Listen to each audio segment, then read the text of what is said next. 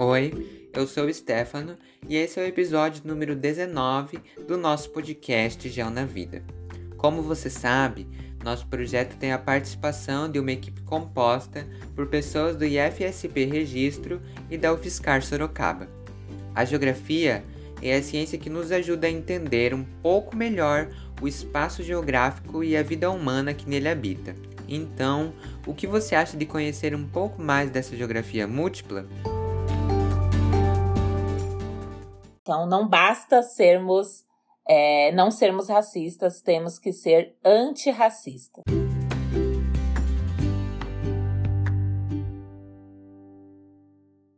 No episódio de hoje, estamos com uma convidada mais que especial, a professora Gisele Barros.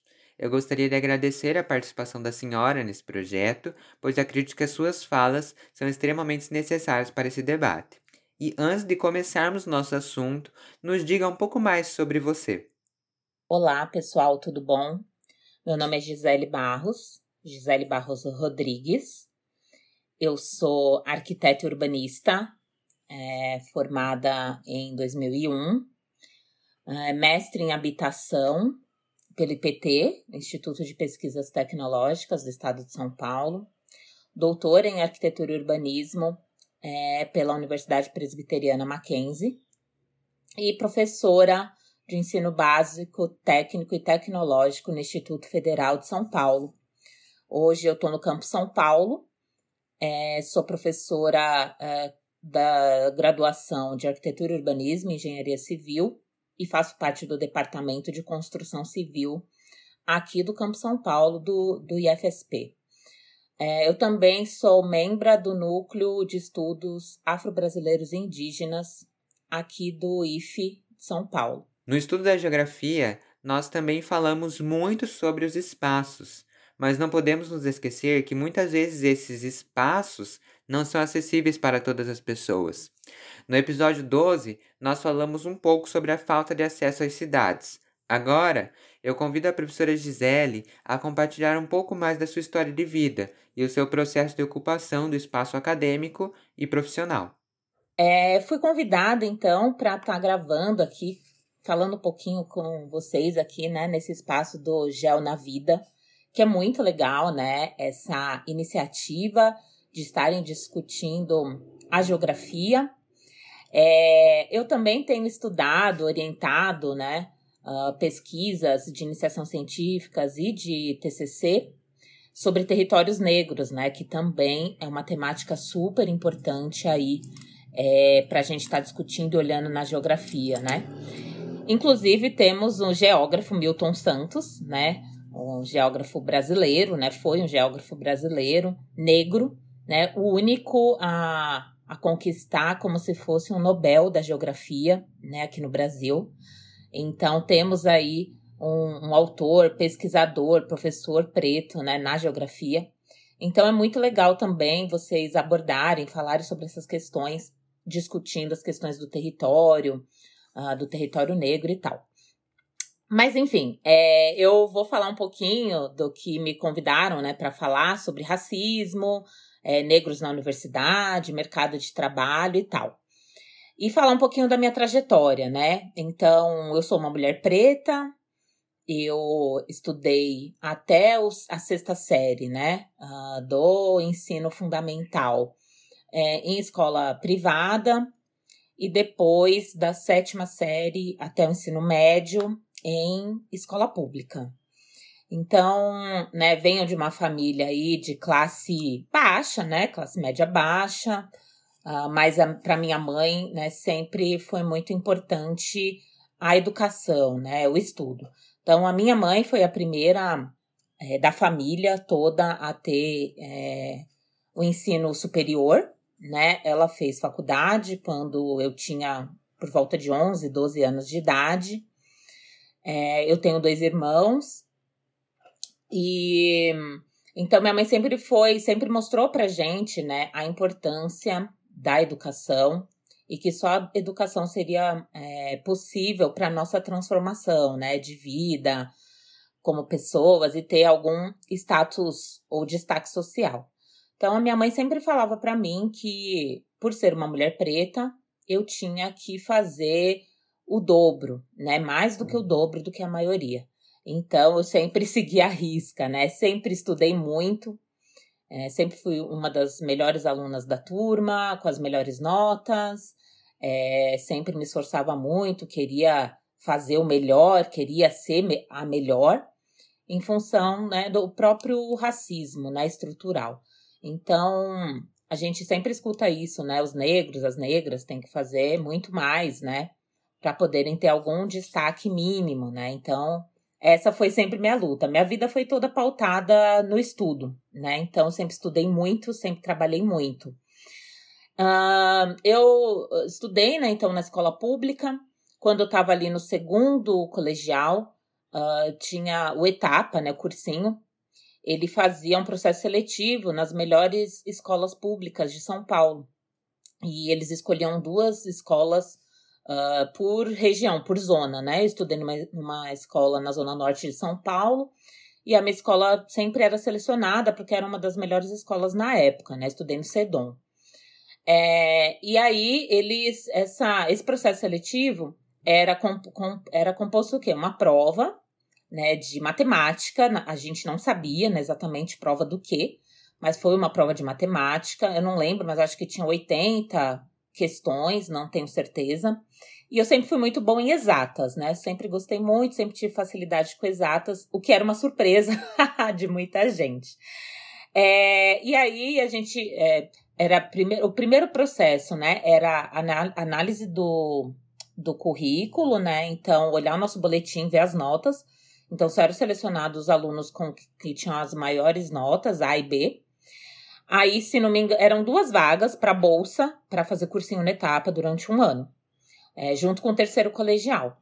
E aí foram em torno de 35, 40 alunos que, que passaram nesse prime nessa primeira peneira, né, é, pra, na seleção do, do, do das notas, para disputar essas duas vagas. Então, nós ali fizemos a prova tal, e eu e mais uma amiga minha, que era uma amiga mesmo pessoal, a gente fazia trabalho, somos amigos até hoje. Eu e a Juliana conseguimos, passamos e ganhamos uma bolsa.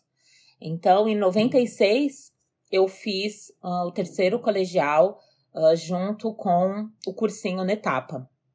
Foi uma fase muito difícil, porque a gente, nós éramos uma das melhores da sala, mas no etapa, né, tinha alunos de, né, é, escolas ótimas, particulares e tal, nós, a gente se, né, se sentia muito perdido ali, é, porque vários conteúdos que era passado ali a gente nunca tinha visto na escola.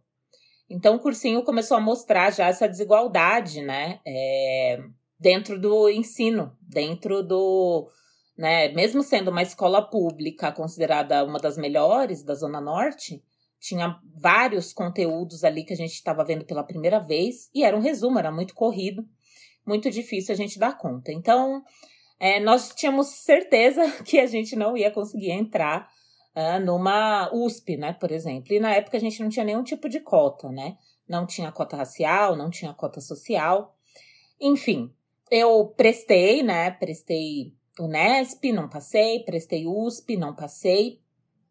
Prestei outras instituições privadas, é, uma outra passei, não passei, enfim. Acabei, não quis fazer mais anos de cursinho, porque também minha mãe não teria dinheiro para pagar. E queria fazer logo. Não, quero entrar logo, quero me formar logo, quero ser alguém logo.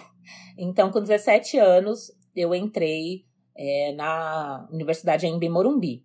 Né? Era um curso novo ali, estava na terceira turma, é, o grupo de professores muito bons, assim, todos os professores eram do Mackenzie, da USP, e eu fiz, né, cinco anos lá. Foi muito difícil, muito, muito difícil, né? Todo momento é o sistema querendo te falar que não, essa faculdade não é para você, esse curso não é para você e não era para você estar ali. Então foi um período muito difícil, assim, financeiro na minha casa. É, então a gente não conseguia pagar né, as prestações é, as prestações não, a mensalidade. É, fiquei um ano devendo, né? 11 meses devendo. Ah, na época, o curso era anual. Uh, procurava emprego, não encontrava, era muito difícil. Eu não tinha experiência ainda de trabalho. E foi muito duro, assim, né? é, professores falando que o curso de arquitetura era para quem tinha dinheiro, dinheiro, porque era um curso caro. Então, quando eles pediam, eu lembro o professor de maquete, pedia materiais, e uma vez eu e mais algumas meninas fomos reclamar, né, que era caro. Nossa, professor, e ele falou: é, não tem jeito, o curso de arquitetura é para quem tem dinheiro. É, aí, isso eu estudei, esse primeiro ano eu estudei de manhã, depois eu passei para noite, e aí no segundo ano consegui estágio. Mas o valor que eu recebia de estágio, né, trabalhando nove, dez horas por dia, eu ganhava por hora, não chegava ao valor da faculdade. E esse dinheiro eu tinha que usar para pagar a, passagem, né? A gente não tinha o passe livre. Esse dinheiro eu tinha que usar é, para comprar alguns materiais, algumas coisas. Então não conseguia pagar as prestações. Então foi muito difícil, né? Quando eu fui para o segundo ano, eu tinha que tentar renegociar. E aí tinha a questão, eu era menor de idade, na época minha mãe estava com vários problemas de restrição no nome, e a gente não estava conseguindo, aí tinha que passar por vários, né, vários departamentos na faculdade. E eu lembro de um dos departamentos que nós fomos conversar, né, com a professora, que era responsável da renegociação. E ela falou assim: "Ah, mas também, mãe", falou para minha mãe: "Olha o curso que sua filha escolheu". Então a gente percebe, né, que todo momento o sistema, né? O sistema racista, o sistema né, educacional, o sistema público tá toda vez falando que não é pra gente, que não é pra gente estar tá ali, não é pra gente estar tá na universidade, não é pra estar tá fazendo arquitetura e urbanismo, é para escolher outros cursos. E até hoje a gente ouve, né, o ministro mesmo da educação, né, falando que a universidade não era para todos. Então, foi muito difícil. Eu lembro que foi muita humilhação. A gente fez uma carta é, atestando pobreza, e eu queria desistir. Minha mãe falava: não, não, vai estudar, vai estudar. E até que, com muito esforço, muita luta, a gente conseguiu uma bolsa que era retroativa. Eles diziam que essa bolsa deveria ser paga depois, de 40%. Eles davam de 30%, mas eu acabei conseguindo 40% e renegociei a dívida com, a partir de boletos. Enfim, comecei, continuei estudando, não conseguia pagar a renegociação, nem o, a, a mensalidade né, vigente. Mas é, fui indo, fui arrastando. No outro ano consegui é, 30% de bolsa. Até que acho que no final do, do terceiro ano, começo do, começo do quarto ano, é, surgiu o FIES, né? Mas não como é hoje, né? o FIES era só 70% e eu tinha que pagar os outros 30%. Então, fui acumulando várias dívidas ao longo da faculdade. Aí consegui o FIES, melhorou um pouco, porque eu tinha 70% e tinha 30% de bolsa da faculdade. E quando me formei, fiquei com uma dívida enorme, né? Uma dívida da faculdade e depois tive que começar a pagar a dívida do FIES.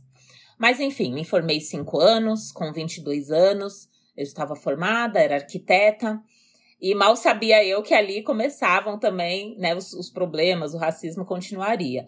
Né? Então, quando eu estava formada, comecei a trabalhar é, com arquitetura corporativa, é, tinha muitas reuniões em bancos tal. Sempre achavam que, era, que eu era estagiária.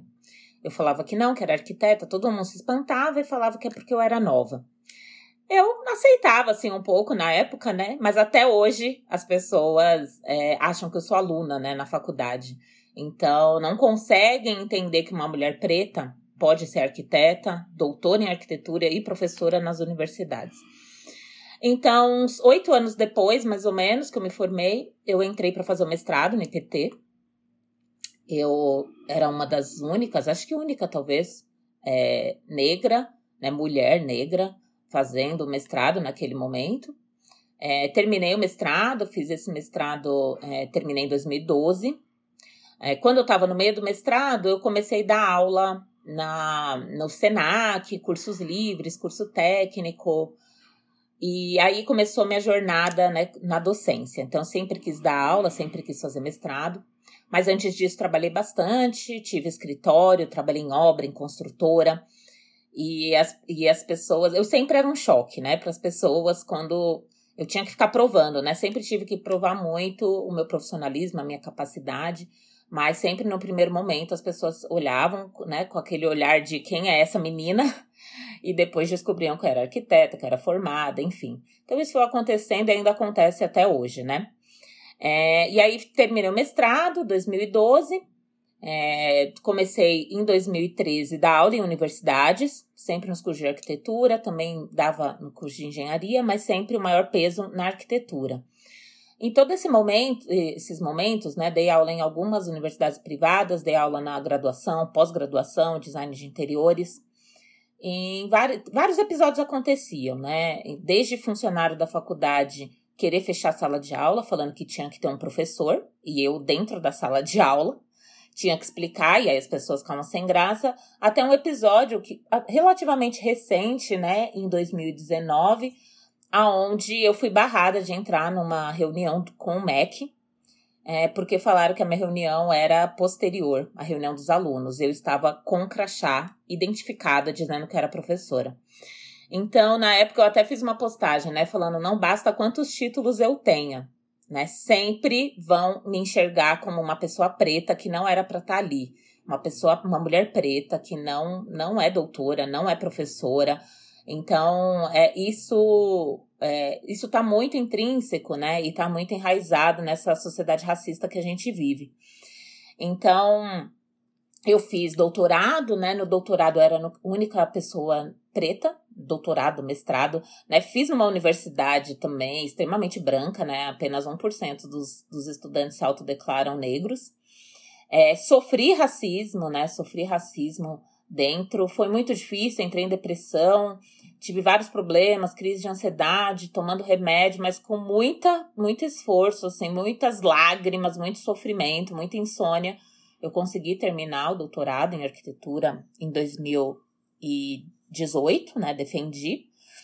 Mas esse processo é sempre muito doloroso, né? Então, alguns anos faço terapia, sempre tentando né, me entender e vendo como eu posso, né, não reproduzir e fazer um, um outro tipo de escuta, um outro tipo de abordagem com os estudantes, né, entendendo, né, tendo esse olhar de empatia entendendo as vulnerabilidades que alguns estudantes têm. Então, coisas que não aconteciam na minha época de estudante, né? Seja na graduação ou na pós. Então, sempre foi muito difícil, ainda é, né? Não adianta, eu posso ser professora federal, posso ser doutora em arquitetura, eu continuo sendo uma mulher preta, né? Numa sociedade extremamente racista. Então, continuo sim sofrendo racismo, continuo sim tendo que provar que eu sou boa, tendo que provar que eu sou uma pesquisadora, que eu sou doutora e que esse espaço também é meu, né? Eu conquistei. E, e, eu quero, né, a partir da minha representatividade, a representatividade que eu não tive, porque eu nunca tive nenhum professor ou professora negro na arquitetura, desde a graduação, mestrado, doutorado, nunca tive. E, e na maioria desses lugares que eu trabalhei, eu sempre fui a única professora preta. Né? Então, sempre fui, muito, sempre fui uma representatividade para os meus alunos. Vários alunos, alunas me escrevem falando que acreditavam que podiam ser alguma coisa, que podia ser arquiteta, arquiteta, porque me viram ali. Então, hoje, ser a representatividade que eu não tive, é, para mim, é a minha missão, né? Então, mostrar que sim, arquitetura, urbanismo é, é da população preta, é da população de classe média, de classe baixa, que todos nós temos direitos, que todos nós temos que lutar né, contra uh, o sexismo, contra o racismo, né? Então, hoje eu busco, é, estou nessa luta, né, de uma educação antirracista, de uma narrativa decolonial que seja criada a partir de personalidades negras, que seja criada a partir de personalidades não europeias, não brancas, de mulheres, né? Então, estou sempre agora em busca dessa discussão da interseccionalidade, ou seja, as relações étnico-raciais, de gênero e sociais. Então, isso é uma missão minha, né, como pesquisadora, como arquiteta, como professora. Eu busco sempre lutar né, contra essas desigualdades em qualquer, em qualquer âmbito, né, seja dentro das instituições de ensino, seja nos territórios geográficos, seja na arquitetura, seja nos espaços urbanos. Então, acho que um pouco é isso, assim. Eu dei uma super resumida, lógico, né, para não ficar muito cansativo esse áudio, mas eu acho que é isso, né? Então, hoje estou nessa luta né, em busca de uma sociedade é, menos desigual, né, em busca de uma narrativa decolonial e no combate ao racismo. Né? Então, não basta sermos, é, não sermos racistas, temos que ser antirracista. Né? Então é isso, gente. Obrigada, espero que vocês tenham gostado. Um beijo, tchau, tchau. Chegamos ao fim do episódio. Quero agradecer você que nos acompanhou. Aproveito para te convidar a seguir o nosso Insta, arroba a seguir o podcast e ouvir os próximos episódios, que serão publicados às quartas e aos sábados, às 6 horas da tarde. Tchau!